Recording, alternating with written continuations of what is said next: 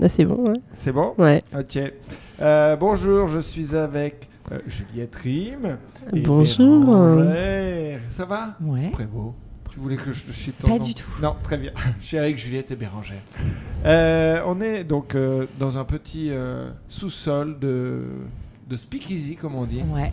De Dans bar le resto. 11e arrondissement. Euh, c'est c'est tellement cliché pour parler avec des productrices bookeuses. Euh, non, et du coup, on C'est bien la va. lumière tamisée. Comment? C'est bien la lumière tamisée. Ouais. c'est vrai. Ça... C'est En rassurant. radio, c'est Ouais, c'est rassurant. Ça, ça change tout. non, mais pour nous. Mais si, mais si tu te sens rassuré, c'est parfait. Euh, donc là, on va parler un petit peu de, de votre travail, les filles, parce que euh, alors donc Juliette, tu es productrice. Oui. C'est ça.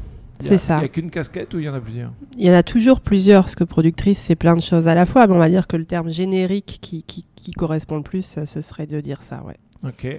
Et Bérangère, tu es bouqueuse, diffuseuse? Bon, c'est la même chose, ouais. Je suis Ouais. bouqueuse, ouais. Mais est-ce que tu, tu- Est-ce qu'il y a ton- plusieurs casquettes Ouais. C'est quand même principalement du booking, avec un peu... Ça englobe de l'accompagnement. Voilà. Mais c'est principalement du booking. Ok. Alors, euh, déjà, comment vous êtes venus à ce travail, les filles? À faire ce métier? Ouais. Est-ce que la, la petite Juliette et, et la petite euh, Bérangère, elles, elles rêvaient de travailler dans le spectacle quand elles étaient petites ou pas? Euh, bah, du coup, je vais répondre. Euh, travailler dans le spectacle, oui. Enfin, ça fait longtemps que c'est le cas et longtemps que c'était une envie. Le booking, par contre, pas du tout. C'est-à-dire que je me souviens, il y a quelques années, il y a hum, plus de 15 ans, je travaillais dans la musique et euh, il y a pas mal d'artistes qui venaient me voir pour que je les book. Et alors, je leur dis, mais alors pas du tout. Moi, jamais je ferais ce métier, c'est l'enfer, euh, jamais, jamais. Et j'ai atterri euh, par hasard euh, dans ce job et j'ai adoré ça, en fait. Voilà. Donc la suite est là.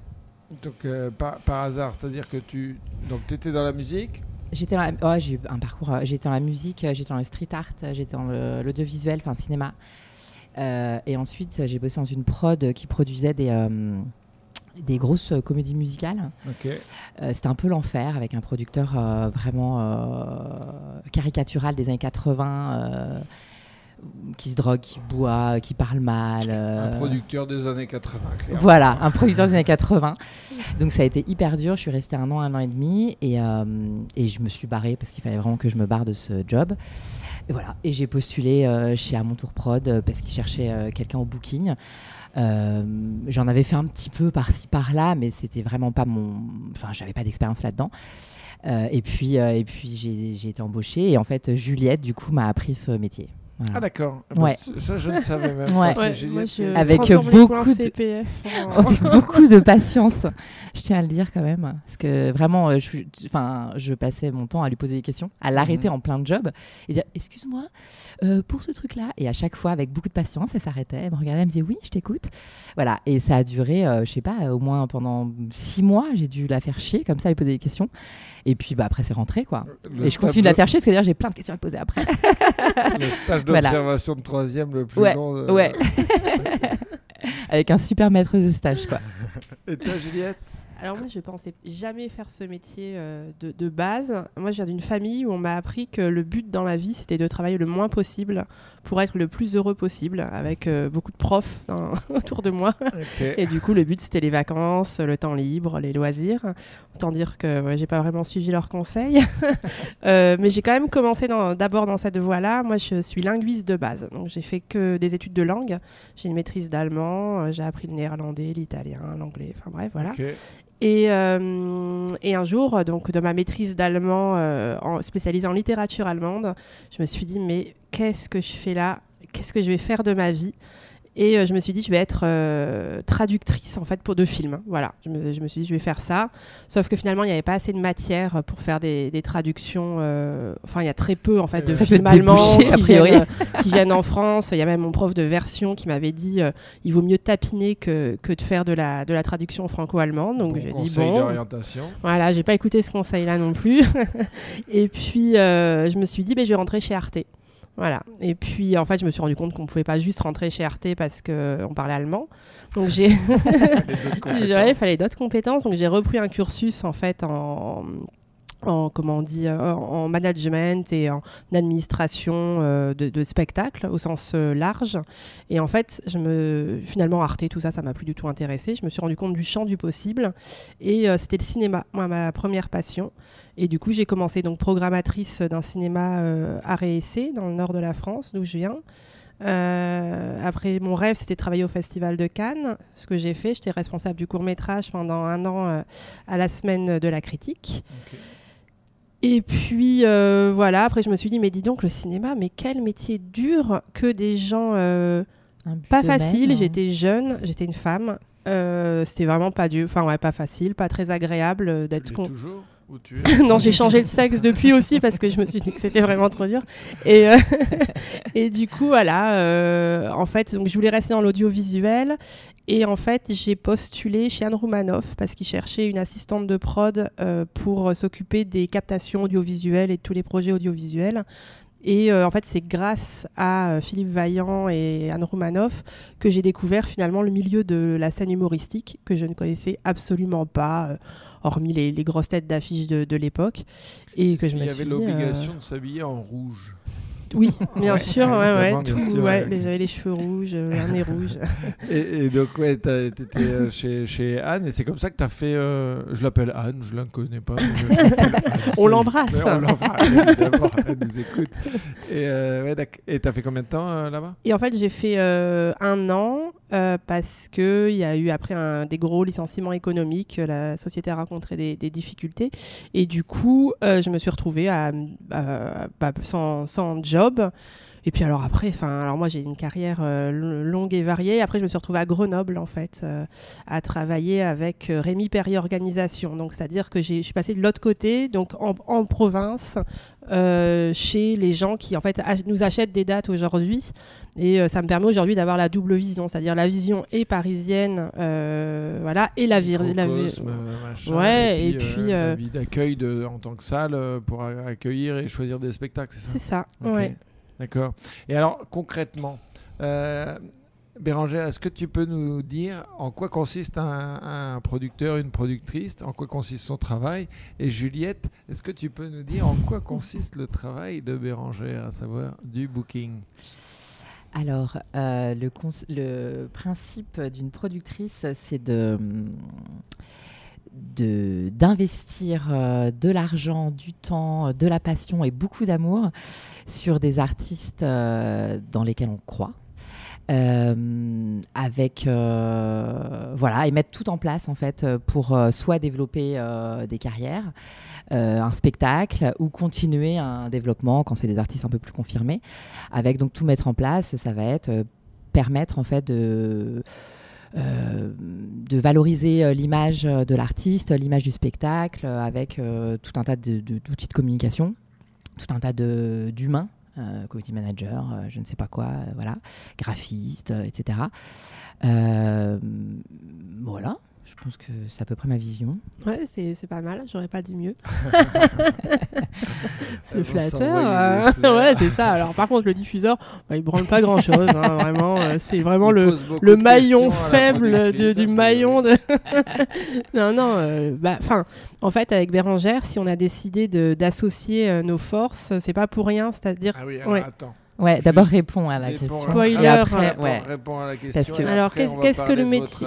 Ok. Alors, qu'est-ce que le métier de, de Ouais, diffuseur plaît, un petit peu carré. hein. Ca- ouais, Ouais, ouais. ouais, non, parce Non, qu'il y, euh, a des- il y a des règles. Ouais, je vais avoir un mauvais bulletin de notes là à la fin de ce podcast. Je vais me faire punir, euh, taper sur les doigts.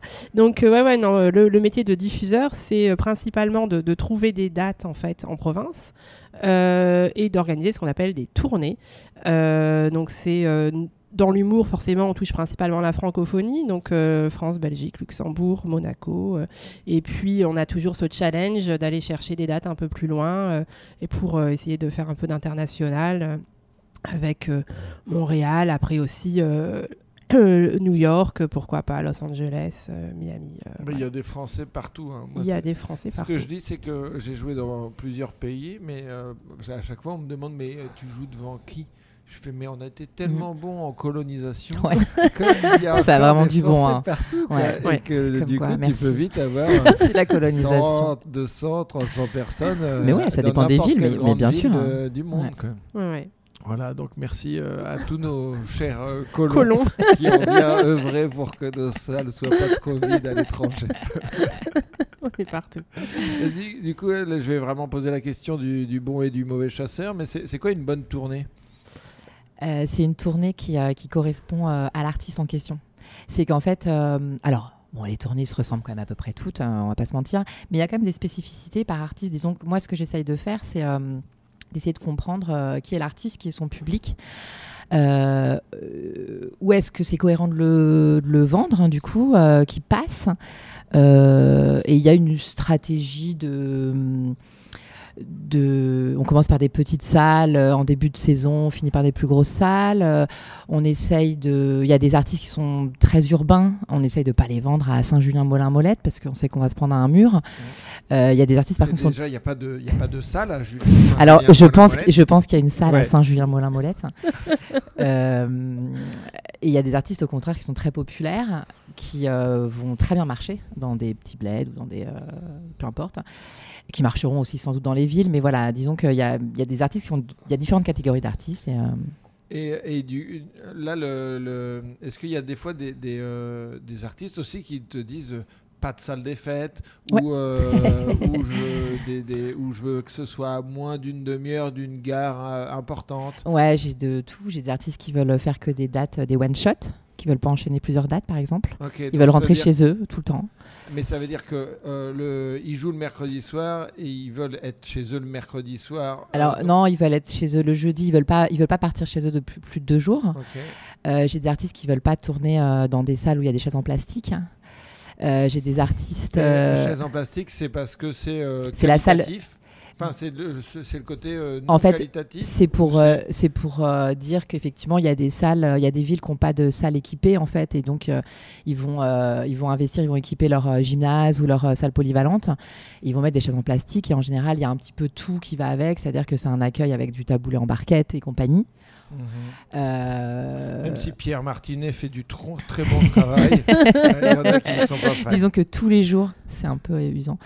Voilà, j'ai ça. J'ai de tout. J'ai des artistes qui veulent euh, avoir au moins euh, un week-end par mois pour sans tourner, pour avoir une vie sociale. Et ça, par exemple, quand tu as ces demandes-là, Ouais. est-ce que le producteur, la productrice sont au courant de ces demandes-là? Parce que Ouais. ça peut être des fois des, des freins à, à des développements de tournée. Quoi. Bah, en fait, en, en général, euh, enfin, pour le coup, euh, on écoute vachement en fait les, les envies et les besoins de nos artistes, que ce soit en booking ou en prod.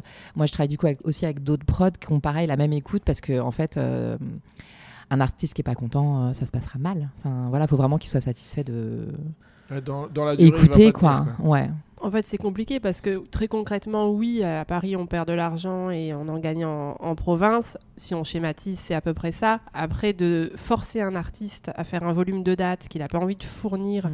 et de l'essorer en l'épuisant sur la route et en faisant en sorte, parce que on va pas se mentir, la tournée, c'est agréable, mais c'est dur aussi. Ça, dur. hein. enfin ça, ça désocialise un peu ça si on a une vie de famille ou une vie de couple euh, enfin et pour peu que la, la femme ou le mari travaille la semaine enfin voilà c'est des enjeux euh, qui sont pas anodins et euh, on a aussi des, des artistes femmes qui euh, voilà ont, ont des enfants et ont pas envie de pas les voir quatre jours par semaine Mhm. Ouais, et puis, euh, ça s'entend Ouais, ouais, complètement. Bah, la tournée, c'est quand même, tu es en représentation, pas que quand tu montes sur scène, tu es en représentation à partir du moment où tu arrives à la gare et que quelqu'un vient te chercher. Tu commences déjà à être en représentation parce qu'il faut quand même donner une bonne image, etc. Tu rencontres toujours les équipes. Enfin, c'est épuisant. Et le seul moment où, où ils sont un peu tranquilles, c'est quand ils sont dans leur chambre d'hôtel. quoi. Et il y en a que ça déprime d'être dans la chambre d'hôtel. tu vois. Et il y en a que ça déprime d'être dans la chambre d'hôtel. Moi, ouais. je sais que j'aime bien, tu vois, je trouve que c'est un Ouais. cocon. Enfin, c'est un cocon. Ça dépend de l'hôtel, évidemment. Mais, euh, mais tu vois, au moins, tu es, posé. Non, ce que- enfin, moi, ce que je trouvais épuisant aux tournées, c'est de parler tout le temps avec du monde. Mais oui. Euh, et c'est pas tant le côté euh, représentation, parce qu'après, bon, moi, je trouve que tu évolues de manière naturelle. Ouais, mais c'est épuisant quand même d'être Oui. toujours en représentation. Mais Enfin, oui, oui, mais sauf que moi je suis pas d'accord avec le terme représentation parce que ça je veut pense dire que c'est naturel tu pour toi, en crois- fait. tu- représentation, ça veut dire que tu as un personnage euh, public, quoi, alors que moi, enfin. non mais t'as un objectivement- masque social T'as un quand masque même, hein. social, exactement. Ouais, ouais, ouais, ouais, ouais. Je pense que certains ont plus euh, de masques que d'autres, mais oui, je vois ce que vous voulez dire. Mais, euh, mais ce qui est, ouais, c'est c'est vrai que euh, t'es, t'es- faut tout le temps que tu parles avec des gens, quoi. Non, mais Faut- c'est épuisant. Moi, je me... enfin, j'ai fait 6 ans de 6 ou 7 ans de tournée où je partais 3-4 jours par semaine. En fait, ça m'a ça m'a rincé. Aujourd'hui, je, je le comprends, les artistes qui ont pas Ah ouais. forcément. Je comprends ceux qui ont envie de le faire hein, parce qu'il y a quelque chose de grisant, d'excitant. euh, on va à la rencontre des gens partout. euh, Enfin, euh, les publics sont différents, c'est super. Et à la fois, on se réveille le matin, on sait plus forcément où on est parce qu'on bouge tous les soirs. Tous les soirs, on galère à trouver le nouvel interrupteur de la chambre connectée, machin. Enfin, moi, je me le- le pire maintenant, c'est les douches. Moi, On je sait sais- pas comment elle Mais s'allume. non, mais euh, je te promets, il y a des fois, ça me rend fou. je suis là, je veux juste euh, déclencher l'eau chaude et, que, euh, et savoir le manipuler. Des fois, je, te- je, je te promets, je suis là, mais pendant 10 minutes, je regarde les boutons. Non, mais moi, je me suis déjà dit, je vais dormir la lumière allumée, hein, tant pis. je sais pas comment on éteint, je vais mettre un truc sur mes Mais, yeux. euh, Moi, j'ai déjà, ouais, dévissé des ampoules de lampes que j'arrivais pas à, À à éteindre. Ouais. Et j'ai déjà, ça c'était, un- j'avais un peu la honte. C'était à Cannes où j'étais euh, au, je sais plus lequel c'est, au, enfin au Majestic peut-être, enfin un, un des grands palaces de la Croisette. Et en fait, je suis crevée, je rentre dans ma chambre, je veux fermer les rideaux et je comprends pas parce que les rideaux se ferment pas entièrement en fait. Et je suis vraiment hyper saoulée et du coup, je, donc, je tire d'un énorme coup sec et j'arrache le rideau en fait. Donc il me reste dans la main. Je me dis ah merde, voilà, fait chier. Bon bref. Et, euh, et je me dis, bah, je vais appeler la réception parce que enfin, je vais être réveillée par le jour. euh, donc je cache le rideau que j'ai arraché. Euh, Ah ouais. un peu quand même, euh, un peu la, un peu la loose. Et puis je dis au gars, mais euh, comment se ferment vos rideaux en fait? Et il me montre un bouton électrique en Bah disant ouais, bah, c'est une persienne électrique, vous appuyez, ça descend. Ah, ah, bah voilà, bah bonne soirée. et tu te dis que oui, ça déphase, hein. ça déphase la tournée. Mais euh, oui, après, euh, donc moi je comprends qu'il y ait des trucs euh, fatigants et tout. Après, ça reste des. Ça reste des, des bons Non, mais moments. c'est des des- super des moments, bien sûr. euh, de- Non, non, mais c'est super. le- C'est juste qu'effectivement, je peux, je peux entendre euh, quand tu blindes euh, des artistes, quand tu leur mets 3-4 dates par semaine, tous les mois, pendant 6 mois, euh, qui me demandent un week-end tranquille de temps en Ouais, temps. tu vois. je peux tout à fait l'entendre, en fait. Et puis c'est surtout aussi que les, les gens en fait qui surblindent les artistes de date de tournée un peu contre leur volonté, c'est aussi une volonté de se dire c'est plus facile parce que je prends pas de risque à Paris. Du coup, ton, artiste, tu l'exposes peu euh, à Paris, il est peu vu par la presse, donc tu le fais peu évoluer euh, d'un point de vue d'image. Et euh, je dis pas que ce soit facile de monter des, des tournées, hein, mais en tout cas, il faut vraiment la balance équilibrée ouais, euh. Paris, euh, Paris Oui, tournée. ça, quoi. en plus, c'est quand tu penses plus sur le long terme, quoi, parce que euh, en soi, euh, du coup, pour être concret, euh, vous vous engagez sur combien de temps euh, Enfin, c'est quoi les, les durées d'engagement? Parce que je sais que ça a beaucoup changé. Avant, c'était plutôt long. C'était euh, par 5, spectacle, 7 ans. je dirais. Et Par ouais, spectacle. Il y, a des, bah, il y a des artistes qui veulent faire euh, un, un an d'exploit de spectacle. Ouais. Ça se fait de plus en plus d'ailleurs. Il y en a qui en font 3, 4 ans. Enfin, Mais, mais du coup, euh, les contrats euh, avec les artistes, c'est sur, euh, pour que les gens hors milieu comprennent, c'est euh, soit sur un spectacle, donc il y a euh, un spectacle qui est euh, écrit par un artiste, qui est déposé à la SACD, et tant qu'il le jouera, vous le gérerez. C'est Oui, ça c'est ça. Et, et sinon, ça peut être aussi en, en termes de durée, de euh, un an, trois ans, cinq ans. En fait, le, le contrat de production de base, en effet, il prévoit une durée précise qui, aujourd'hui, selon les productions, varie de 3 à 5 ans et euh, où l'artiste est engagé auprès euh, de- de- du producteur de façon exclusive et euh, si jamais il veut partir, c'est un peu la croix et la bannière. Je pense que c'est une façon un peu archaïque de voir les choses euh, dans le sens où, en hein. fait, oui, oui, il faut, enfin, pour un artiste qui commence, oui, il faut trois ans pour essayer de bien faire les choses et le développer et essayer de l'amener là où il mérite d'être, un minimum de trois ans. Euh, donc c'est compliqué d'avoir une vision uniquement à court terme. Après, de dire à un artiste, je te signe pour trois ans et puis c'est comme ça, c'est pas autrement. Oui, dans mes contrats, il y a une durée. En revanche, en général, c'est ce que je dis. Je dis voilà, si demain tu veux partir parce que je te rends euh, malheureux, je, je- enfin, moi, j'ai pas envie de rendre malheureux les gens, donc euh, je vais pas mettre des avocats aux fesses des gens. Je vais pas, enfin voilà. Ouais, après, il y, en a- il y en a qui le font parce que l'artiste est devenu une poule aux œufs d'or. Bien sûr. Et puis qu'ils disent bah, Coco, euh, t'as Bah, ça, signé. Bien sûr, mais ça c'est une manière de différente de voir les choses. Quoi. il, y Ouais, a des, ouais. il y a des producteurs qui signent pour 7 ans. Mhm. euh, des artistes. Enfin voilà, c'est. Mais je pense que c'est effectivement, comme tu dis, c'est assez archaïque maintenant et de plus en plus, à mon avis, et les artistes et les producteurs euh, sont sur des plus petites durées ou en tout cas avec une, euh, une ouverture possible à autre chose, quoi. Mais parce qu'effectivement, euh, on parle de, enfin, de l'évolution et on parlait de- du producteur des années 80-90. C'est vrai que là, euh, enfin, de ce que je peux voir et de ce que j'ai entendu, euh, avant euh, années 80-90, Bah, le producteur, euh, c'est le patron. Ouais. En fait, c'était ça, je pense. Ouais, c'était et, et puis du coup, euh, lui avant, il te mettait chez Drucker, euh, chez euh, chez euh, j'allais dire Sabatier, Arthur, Sébastien, Arthur, Arthur, machin. ouais. Et puis tu remplissais des salles et il se prenait un, un bon pourcentage parce qu'il y a quand même pas mal d'histoires de, de- des années 90 où il y a des méga stars de l'humour qui euh, devaient jouer pour euh, juste un cachet Bah de, ouais. de 200 euros en faisant l'Olympia quoi. Euh, Mm, mm. et, et après, bon, il y a les droits d'auteur évidemment, mais ils se prenaient une énorme partie ouais. du Mm. pourcentage. Ouais. Là, les humoristes sont de plus en plus au courant de comment ça marche, et du coup, ça crée une évolution Mm. et un rapport de force qui est complètement différent. Quoi. Ça, vous l'avez senti depuis que vous commencez, enfin, que vous avez commencé, parce qu'en plus avec Ouais, les réseaux sociaux, ça. Bah, y a- y a- la, la vision de l'artiste a totalement changé, c'est-à-dire qu'à force qu'il y ait des artistes qui se sentent volés par le producteur, en effet, il y a une prise de pouvoir de l'artiste qui, aujourd'hui, grosso modo, dit ouais. euh, moi, en fait, me faire miroiter des colonnes, Mari- de- des colonnes Maurice dans le tout Paris, je m'en fiche. J'ai mes réseaux sociaux où j'ai des centaines de milliers de followers et euh, plein d'artistes aujourd'hui sont en effet capables de remplir des salles.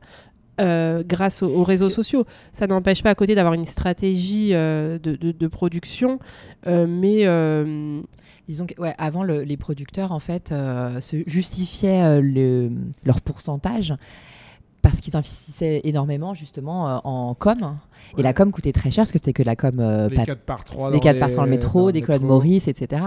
Et en fait, maintenant, c'est en- toujours utile euh, pour une question d'image, mais, euh, mais la, la plupart de la, vraie communication, c'est via les réseaux sociaux, en Oui, c'est c'est là le, Qui coûte, la, euh, com, euh, Enfin, les 4 moins. par 3 les colonnes Maurice, euh, l'affichage, c'est oui, c'est c'est de l'image, c'est pas du remplissage de salle quoi. Ouais, c'est. Clairement pas. Ouais, c'est que l'im- enfin, c'est que l'image, ouais. ouais, c'est du, c'est du marketing, c'est de la publicité, c'est euh, c'est la même façon. visible, euh, euh, c'est oui, euh, c'est ça. Et c'est surtout aussi, on dit toujours pour euh, pour le milieu, les professionnels, c'est-à-dire qu'à un moment donné, on a l'impression que qu'un artiste existe parce que en effet, on l'a vu en 4 par 3 dans le métro euh, ou en colonne Maurice, alors qu'en fait, c'est juste euh, significatif d'un moyen financier et absolument pas d'une ni d'une renommée euh, ni quoi que ce soit en fait. Mhm. Et du coup, là, vous travaillez ensemble. Mm. Euh, donc, vous avez créé Popopo. Ouais. J'aime bien le titre. J'aime bien le graphisme aussi. Ouais. Euh, non, c'est très cool. Et euh, qu'est-ce qui vous a, qu'est-ce qui vous a poussé à, à monter votre boîte? Parce que c'est quand même un gros, un, un saut hein, de, de passer d'une structure à. euh, Alors, en fait, donc on travaillait dans la même boîte hein, avant, euh, dans la même boîte de prod, et on s'est rendu compte qu'effectivement, il y avait un virage. Euh, ce fameux virage où les artistes, en fait, d'équilibrage entre les artistes et, le- et le- les producteurs. Euh, et on a voulu justement euh, Amorcer proposer, en fait, amorcer le truc et proposer à la boîte dans laquelle on était d'ouvrir une sorte d'antenne qui pourrait répondre justement à ces besoins pour essayer de voir les choses différemment, de proposer des contrats différents, de, de gérer et d'accompagner les artistes de manière différente et tout ça. C'est une proposition qu'on avait faite, qui n'a pas été retenue. Et c'est parti un petit peu de Ouais, là, en c'est parti un peu de ça, ça, Et- plus des goûts artistiques euh, aussi Ouais. différents, euh, euh, une envie de fonctionner plus au coup de cœur que euh, À la rentabilité à la financière. rentabilité financière. Et euh, c'est un- ça a été un peu notre moteur pour se dire euh, on, on fait quelque chose et, euh, et du coup, plutôt que de le faire chacune de notre côté, euh, pourquoi pas l'envisager ensemble Et puis.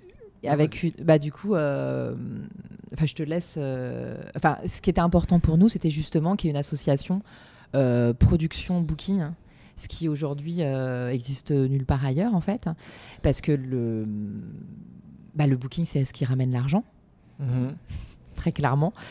Euh, et c'était important voilà, pour nous qu'il y ait vraiment ce- ces deux casquettes euh, associées et que ce soit pas, euh, la plupart du temps, dans toutes les autres boîtes, en fait, le producteur embauche un booker ou une bookeuse euh, comme salarié euh, lambda en fait. Ouais, Et pour nous, c'était important que ce soit euh, montré, en fait, pour les artistes aussi, euh, parce que la tournée est vraiment un point essentiel, en fait, dans une carrière.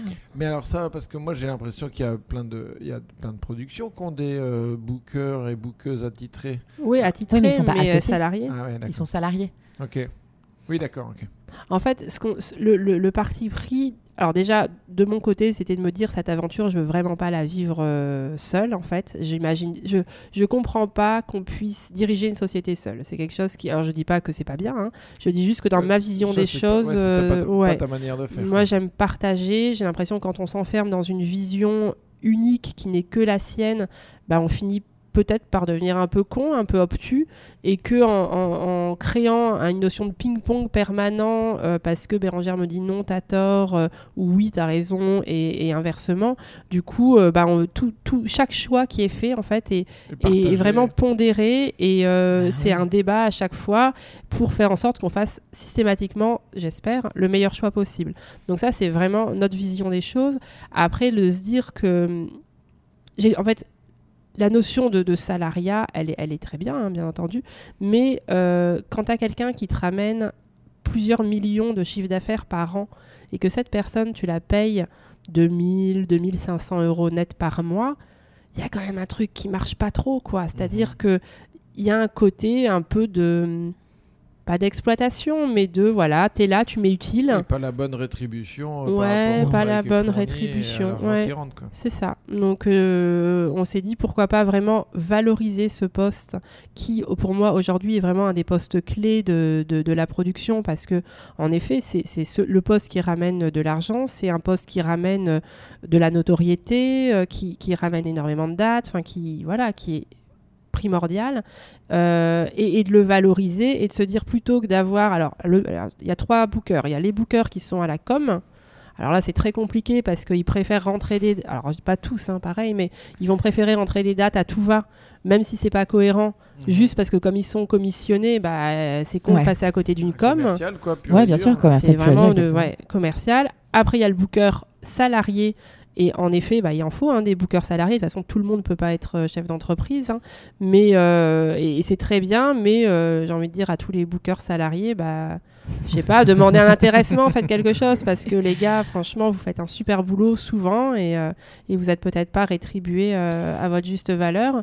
Et, euh, Après, il y, a aussi- il y a aussi beaucoup de, de bookers indés. de bookers indés. Enfin, pas beaucoup, justement, il en manque quand même pas mal. Non, ce que j'allais dire, c'est qu'il y a beaucoup de bookers euh, qui, effectivement, euh, euh, n'ont qu'une facette de ce métier, c'est-à-dire vraiment monter une tournée, remplir des dates dans un calendrier, vendre des dates, etc. Et c'est vrai que moi, ce qui m'intéressait, et c'est ce qu'on, c'était notre manière de bosser quand on bossait dans l'ancienne boîte avant, avec Juliette, c'était vraiment, euh, en fait, euh, euh, ce, ce lien, en fait, euh, c'est on rentre pas des dates pour rentrer des dates, en fait. On rentre des dates au bon endroit, euh, au bon moment. Et donc, tout ça, c'est un travail en lien avec la prod, avec la com.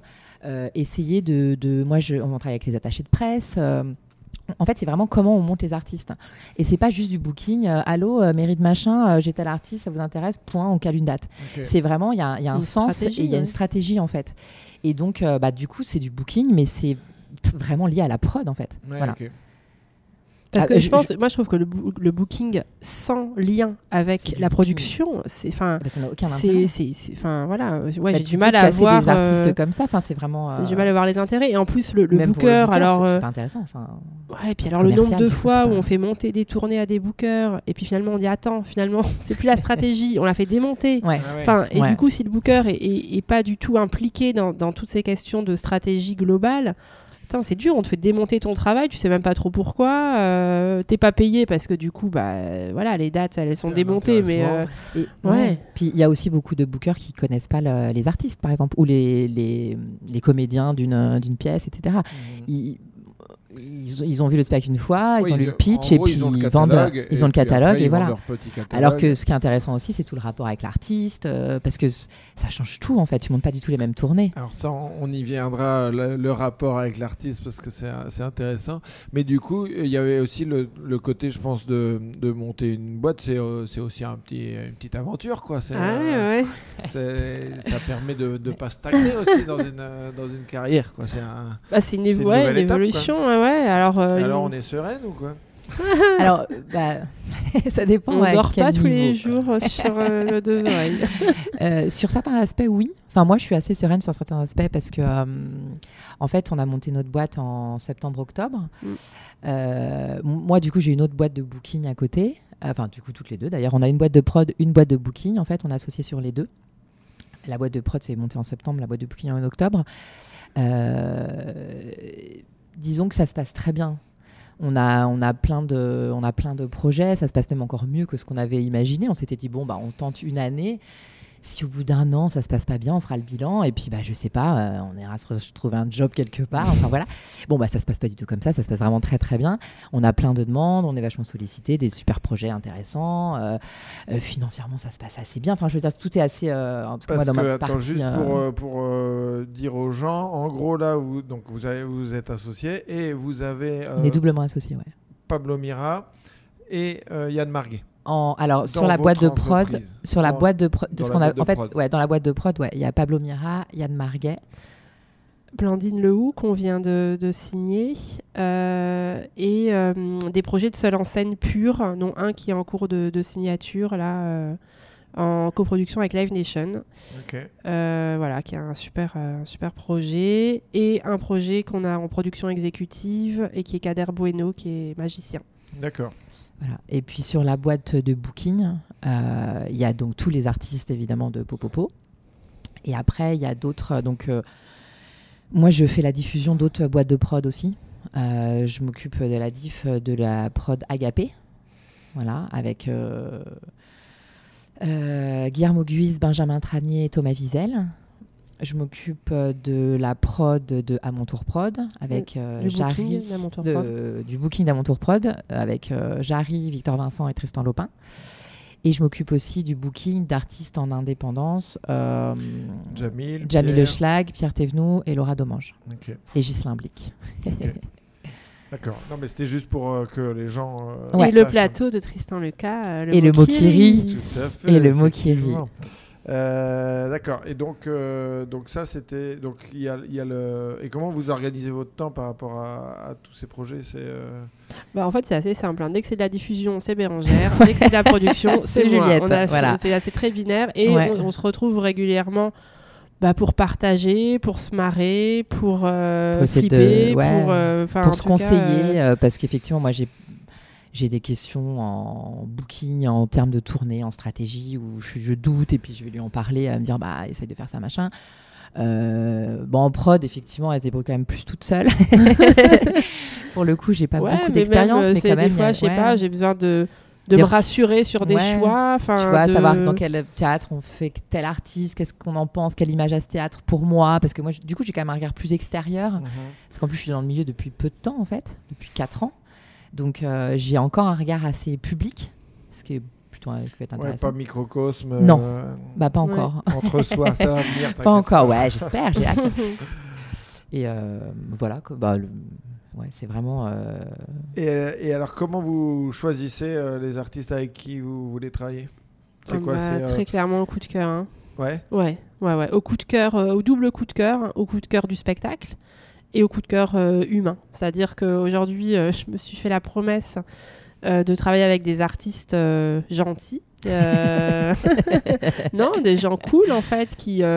Qui, qui sont enfin alors tranquilles tout le monde a le droit d'avoir euh, d'être pas content non, mais des gens euh, intelligents. voilà mais quoi. des gens qui ont ouais, une intelligence dans le travail et qui, en tout cas, euh, sont pas là pour mettre sous pression, parce que cette pression, en fait, je me la mets toute seule. J'ai pas besoin d'avoir quelqu'un Mhm. qui me la met.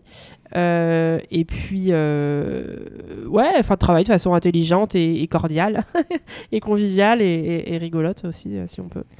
Bah, Parce que mon cas aussi, avec les différents produits avec lesquels je travaille, en fait, il faut que ce soit quand même. euh, Moi, c'est pareil, j'ai besoin de vraiment personne pour mettre la pression.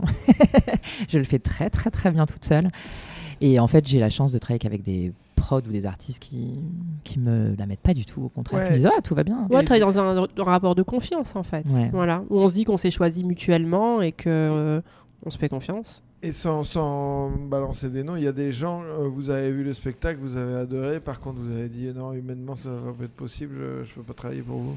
Hmm. Ouais, si, il y en a, il y en a quand même où on s'est dit tiens, euh, c'est une signature possible, mais ça pourrait être Oui. un casse-tête sans fin. Oui, oui, ça y est. Euh, Ça voilà, de, de- Ouais. de gens très chronophages. Euh, on- Enfin, on se rend très disponible pour nos artistes. C'est quoi le rapport à- Vous avez quoi comme rapport avec les artistes?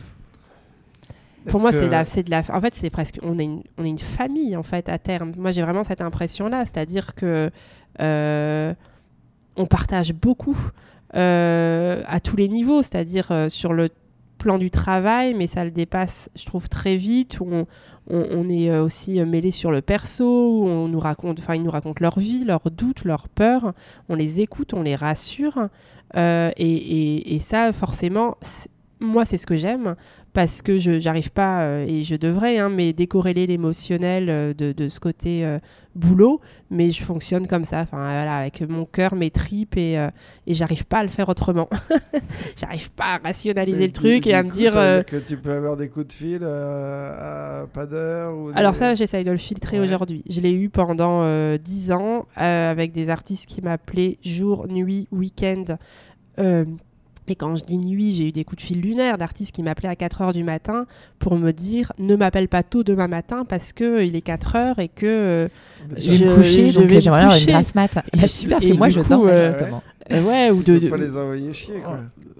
Bah à l'époque je le faisais pas et puis aujourd'hui je le ferai parce qu'en fait bah me dit enfin alors je suis plutôt cool en plus j'appelle jamais les gens euh, les artistes je les appelle rarement avant 10 heures parce que voilà euh, il y en a plein je sais ceux qui sont du matin je sais ceux qui ne le sont pas donc je, je veille à ça mais ouais des fois il peut y avoir un truc où euh, tu peux sentir d'un seul coup que c'est un peu intrusif parce qu'aujourd'hui aussi j'ai une vie de famille Bah et ouais, que euh, Ça faut mettre des distances. ouais aussi, faut aussi mettre des distances il y a- ouais. Il y a pas le, c'est pas le, enfin, c'est pas non plus euh, des, des nounous, des psychologues. Ouais, c'est ça. Bah, psy, Bah, euh, quand même un Psy, peu. un hein. peu, Ouais. ouais. Ouais, ouais, très clairement. Après, moi, j'ai pas du tout le même rapport, hein, évidemment. euh, puis en plus, moi, je suis beaucoup plus pragmatique et beaucoup moins dans l'affect de manière générale. Même si je le suis quand même, enfin, c'est vraiment euh, rien à voir avec Juliette. Juliette est très maternante et euh, bah, du coup, elle, elle fait un super job auprès des artistes. Et il y a aussi beaucoup d'artistes qui veulent venir et signer avec elle pour ça aussi. Euh, alors moi, du coup, c'est vraiment, moi, je suis, euh, bah, du coup, c'est pas de la prod, moi, c'est vraiment du booking. Donc, c'est-à-dire que mon rapport aux artistes, il est euh, sur un, il y a aussi un peu de perso, mais beaucoup moins. Et c'est vraiment que sur de la, bah, la, stratégie de, de tournée, voilà. Mais euh, on rentre pas trop dans les, enfin, voilà, je suis beaucoup moins maternante. euh. Mais, mais toi, t'a- Et je- t'accompagnes les artistes ou euh, Sur des les dates, tu tournées Ouais. Bah, ça peut m'arriver. je- il faudrait que je le fasse plus, hein, mais bon.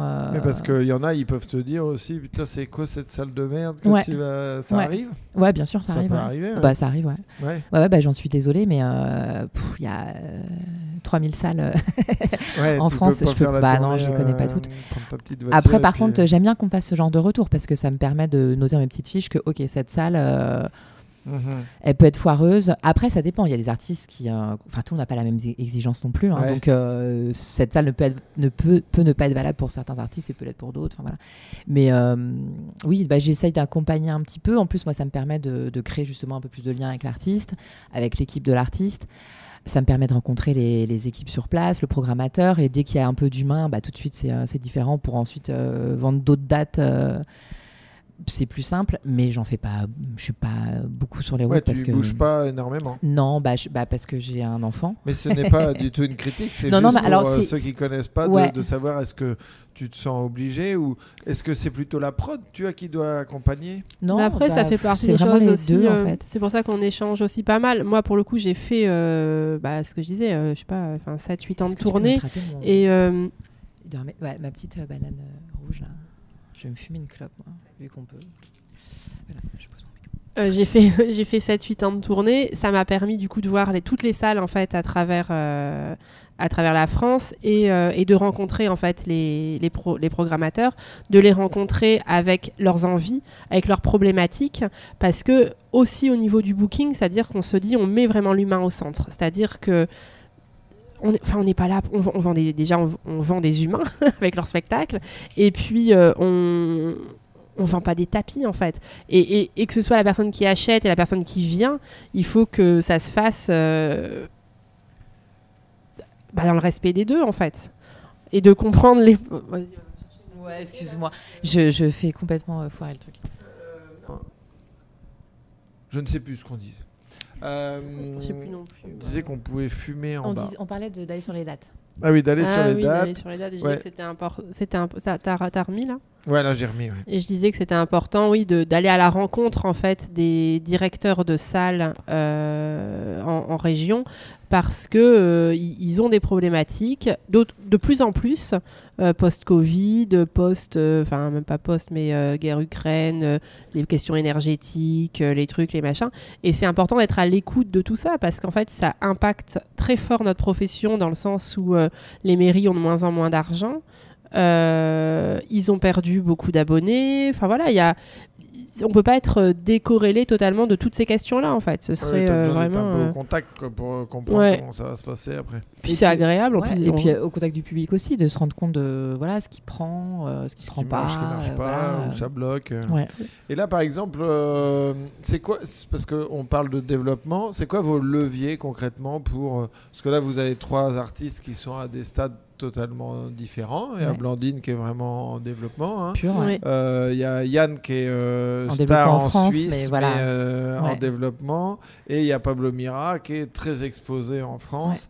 Euh, c'est quoi, des- c'est quoi le- les, les stades de développement pour, euh, id- idéaux euh, pour chacun des trois? Et c'est quoi les leviers aussi? Est-ce que c'est attaché de presse? Est-ce que c'est euh, euh, aller euh, faire chier les programmateurs d'émissions de radio de France Inter, de Rire et Chanson de, de, vois? C'est- Ouais, C'est quoi les leviers que vous avez En fait, finalement, alors après, on les peaufine en fonction de chaque artiste, hein, parce que la, la bonne émission télé ou le- la bonne radio de l'un va pas être celle de l'autre. Mais en effet, la- en général, on essaye toujours de, de créer une, une récurrence sur un média euh, écouté, c'est-à-dire euh, France Inter, euh, où est Yann Marguet, Quotidien, où est Pablo Mira, ce qui permet de donner une vraie visibilité à l'artiste. Et c'est la plus belle vitrine aujourd'hui, voilà, pour. pour, pour faire des blagues médiatiquement et puis ça apporte des, des enfin voilà les, le retentissement sur les réseaux sociaux est énorme. Ça leur permet d'avoir des communautés euh, hyper fournies euh, hyper actives euh, voilà. Et, donc ça c'est important. Le travail de l'attaché de presse trouver le ou la bonne attachée de presse ça c'est toujours aussi quelque chose d'hyper important pour avoir des beaux papiers Pour la Euh, tournée, justement, moi, que je, je- que je Ouais, que- aussi en province Parce que c'est pareil, euh, les, les beaux papiers, euh, on va pas se mentir, ça, ça, refait- ça remplit pas vraiment les salles, Non. mais, Mais ça permet, sur euh, les dossiers de presse, euh, ça Ouais. fait des belles cartes de visite Ouais. pour, euh, pour, être, euh, pour schématiser. Et, Ouais. et grossièrement, c'est un, peu, c'est un peu ça le but. Quoi. Ouais, moi Ouais, je, récupère avec euh, plaisir euh, tous les articles de mes artistes pour les envoyer dans les petites newsletters à mes programmateurs parce que ça, ça marche vraiment, ouais. Ouais, ok. c'est euh, après aussi de développer du contenu pour les réseaux sociaux Euh, Ouais, de- alors, parce que ça, justement, pardon, je te coupe, mais c'est vraiment le truc de. T'as l'impression que chaque producteur qui est en développement dit Allez, allez, tu vas bien me prendre un petit concept là, Ouais. qui est facile à faire et qui est pas trop compliqué euh, financièrement.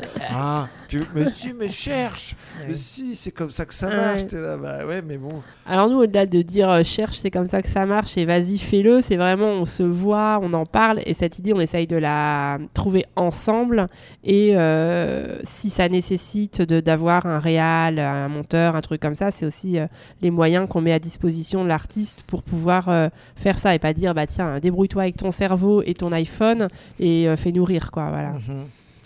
Et ça, du coup, euh, ça, c'est vraiment des réunions euh, de se dire bah, qu'est-ce qu'on pourrait faire euh, en- comme concept qui te correspondrait euh, avec une récurrence. euh, Ouais. C'est ça concrètement? C'est ça, bah, tu- ré- réunion euh, euh, concept euh, Ouais, ouais, 11 ouais, euh, beaucoup, mais vraiment beaucoup en plus de dire voilà. euh, alors après, typiquement Pablo Mira, euh, alors oui, on a eu, on a des idées de concept, tout ça. Là, il a un planning qui est tellement chargé qu'aujourd'hui, c'est des trucs qu'on peut même pas mettre en place. Euh, il est euh, trois jours euh, à quotidien euh, Ouais, et le reste du temps, tournée, il est en tournée, donc euh, voilà. Il y a moins besoin de toute façon. Et il y a de- moins y a besoin. moins besoin. ouais. C'est plus euh, quand, quand tu es dans un entre-deux spectacle Ouais, ou quand tu es au lancement euh, d'un nouveau spectacle. Enfin, Ouais, t'as pas de après, euh, visibilité propre sur. mais quand tu es à quotidien et France Inter, bon. Alors après, il faut faire attention quand même à quelque chose, c'est-à-dire que tu peux être euh, à quotidien et à France Inter et avoir un spectacle et que les gens ne fassent pas du tout le lien entre Ouais. la personne médiatique que tu es et le fait que tu es un spectacle. C'est-à-dire que les gens aujourd'hui consomment, parce qu'on est vraiment sur la consommation d'images, donc consomment ta chronique euh, audio ou ta chronique vidéo, mais ne se disent pas, tiens, euh, est-ce qu'il a quelque chose à vendre? Voilà.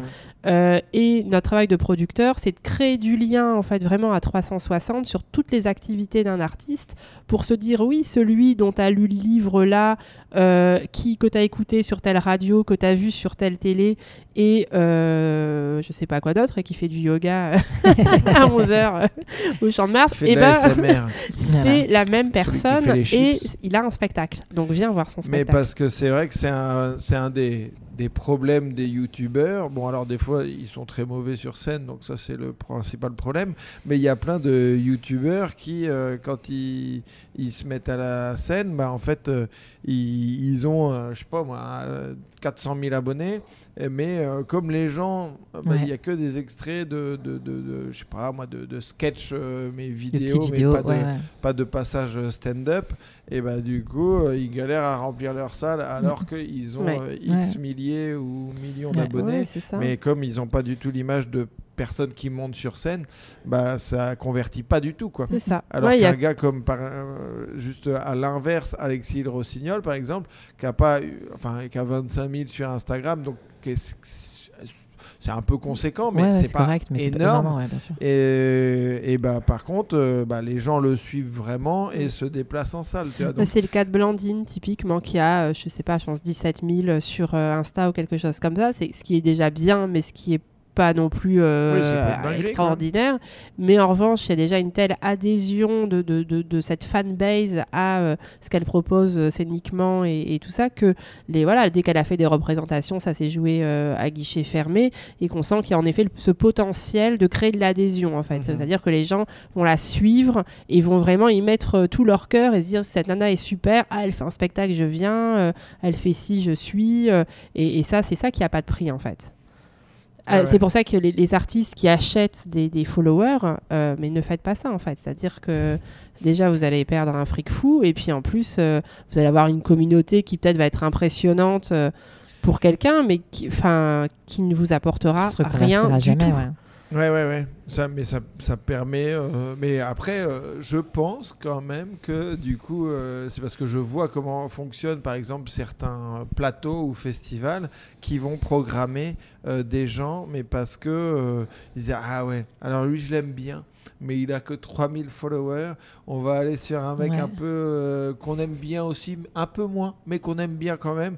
Mais lui qui a 20 000, tu vois.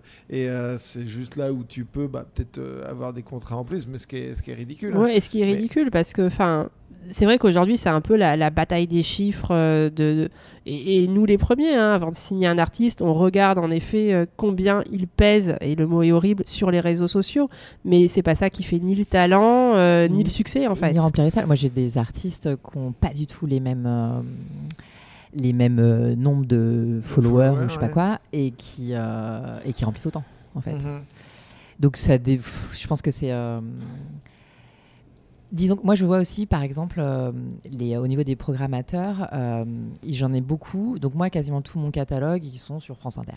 Ouais. Quasiment. Voilà, ils sont tous chroniqueurs sur France Inter, où il y a 80% de mon catalogue qui est sur France Inter. Euh, c'est plus, ça m'aide à vendre des dates. Pour autant, j'ai quand même beaucoup, beaucoup de programmateurs qui me disent oui, ok, j'adore ces chroniques, mais en fait, il faut vraiment que je fasse son spectacle, en fait, parce que euh, c'est souvent très différent Mhm. le spectacle des chroniques, et donc je suis pas sûre d'avoir envie de l'acheter pour autant, quoi. Et heureusement qu'il y a Et encore des gens euh, ouais. qui euh, achètent Qui- des, des- des spectacles qu'ils ont spectacles pour, euh, pour le spectacle. Ou qu'ils ont vu aussi. Ouais. Ouais. Mais euh, Mais euh, non, ça me fait marrer le truc de, de on a vu sur, euh, j'ai vu sur internet et puis euh, bah, voir le spectacle en vrai Ouais. Parce que j'ai fait la première partie de Madénian, je sais plus vers Saint-Étienne là, et il y a la meuf qui avait programmé Madénian qui m'a vu sur scène et qui fait ah mais j'ai- j'aimais bien euh, sur internet mais là j'ai été agréablement surpris sur scène tu vois et, et on s'est dit est-ce que c'est un compliment en fait? Alors oui, Ouais. je pense. ouais. Ouais, mais- Et à l'inverse, il y a des gens qui des fois disent Ah, mais alors je te déteste à la télé, mais finalement, euh, ton, ton truc est spectacle pas mal. Et tu dis Ouais, c'est quand même dur ce que tu dis. Et du coup, on rigolait avec Mathieu en disant, euh, elle aurait pu arriver en disant, j'ai été agréablement déçu. Ouais. Je te mets un B moins. non mais ouais c'est euh, et euh, et alors attendez parce que là on parlait euh, des, des des des attends j'ai perdu Des le fil. moyens. euh, Ouais, des moyens ouais. euh, parce Je qu'il sais y pas, a les attachés de presse, etc. Ouais. Mettre en place tout ça. Et il y a, il y a- Non, mais c'est parce que, tu vois, il- euh, enfin, moi, ça me fait marrer, par exemple, euh, il y, a, il y a des fois où c'est vraiment le, le temps, par exemple, on va parler de, de Bouchard, avec, euh, enfin, le timing, parce que euh, quand euh, Bouchard, qui est un producteur parisien, il signe Inès Reg, euh, trois semaines, un mois ou trois mois avant, ou, ou même peut-être six mois avant euh, des paillettes dans ta vie. Ouais. Et donc là, c'est vraiment euh, un Ah, truc ouais. de timing, genre Bah, incroyable. alors, euh, je sais pas, je connais pas toute l'histoire, mais euh, disons qu'il y avait déjà eu un premier step euh, de grosse notoriété pour euh, Inès euh, au Marrakech du Rire. Mhm. Il y avait, il y avait déjà eu un, Ouais. un engouement à ce moment-là. Ça s'est enchaîné en fait. Et ça s'est enchaîné Vraiment. après avec les paillettes. Et euh, je crois que Bouchard avait, alors, avait déjà en fait euh, pris euh, Inès dans sa salle au République, Mhm. euh, avec peut-être l'intention de la signer à un moment.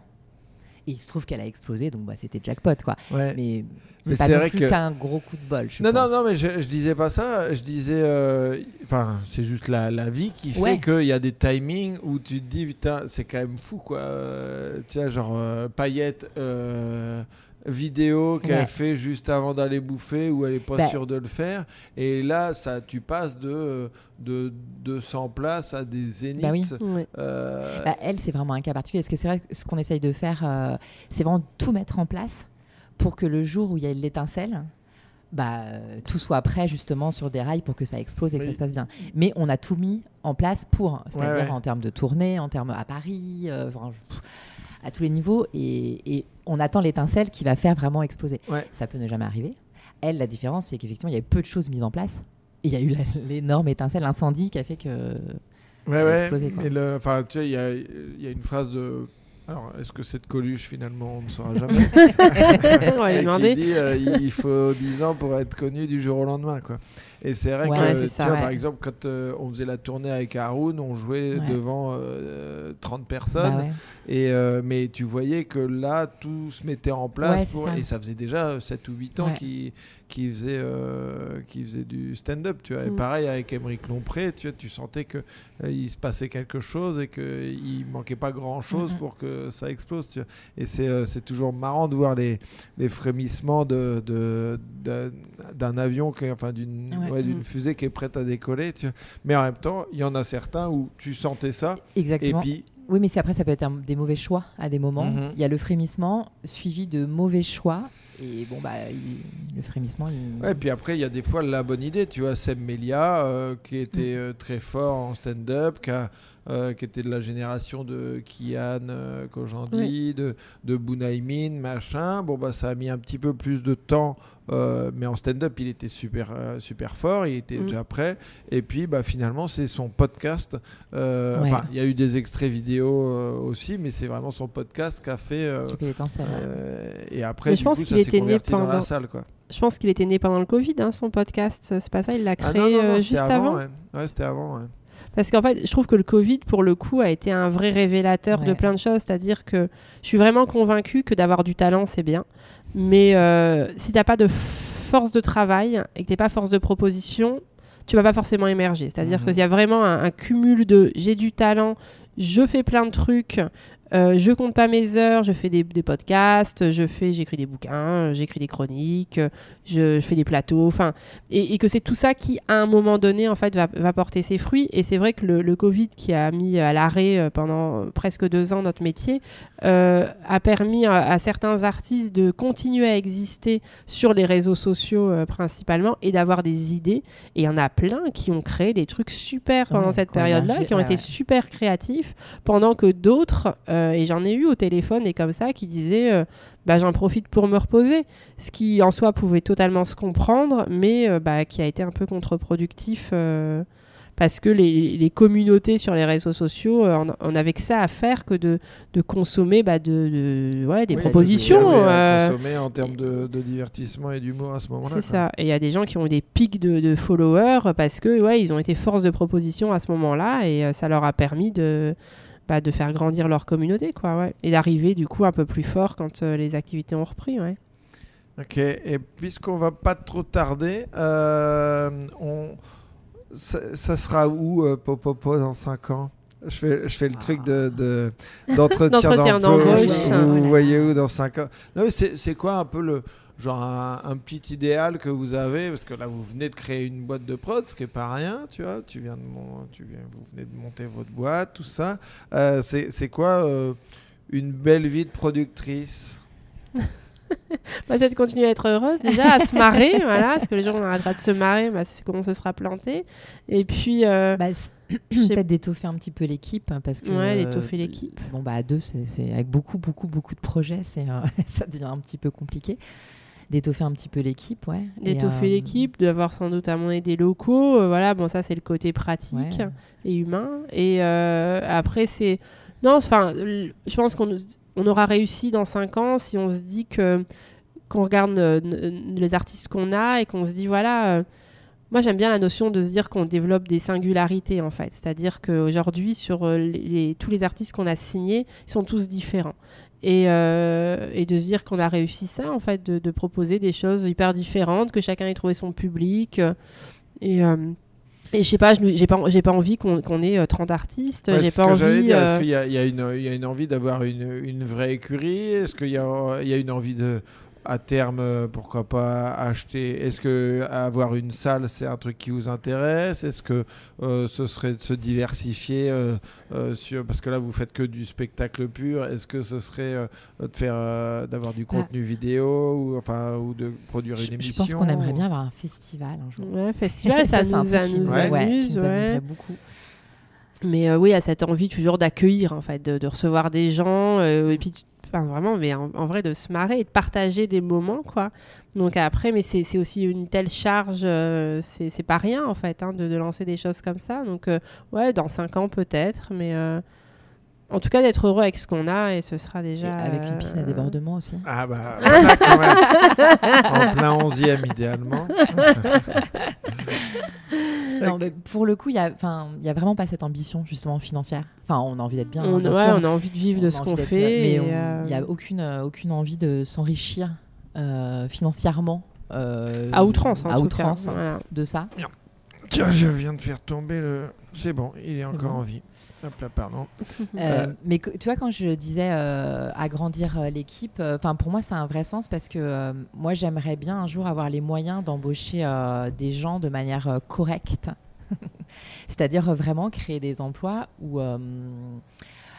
Alors je sais que humainement on traite très bien les gens parce que bon on est quand même des, des nanas plutôt euh, réglo, euh, sympas, justes, enfin voilà. Mais financièrement aussi et, euh, et bah je trouve que voilà ça se fait quand même pas tant que ça en fait. euh, J'aimerais bien pouvoir proposer des vrais salaires intéressants à des gens, euh, leur proposer du coup avec des vies intéressantes parce que quand on a un salaire cool, bah, on a une vie cool, etc. Et ça c'est un truc qui me, moi qui me plairait bien quoi, vraiment. Alors, tu peux avoir des salaires cool et une vie de merde aussi. Parce que Ouais. mais ça dépend de l'ambiance de travail. Donc, Oui mais c'est ça. Il y aurait Non, un, mais- pa- un package de coolitude. Non, mais je pense que voilà, je pense que le côté humain, euh, je me pose même pas la question parce que voilà, on est. Ouais, ouais. on respecte les gens, on est plutôt sympa. Non, Il y a euh, tellement de sociétés aujourd'hui où il y a des salariés écoute, en burn-out que euh, on a envie de dire ah là là mais enfin arrêtez, il faut arrêter d'essorer les gens. euh, Mhm. faut alors pour avoir été totalement dans cette dynamique là en tant que chef d'entreprise, il faut arrêter de mettre euh, une pression sur ses salariés qui n'est pas la leur en fait.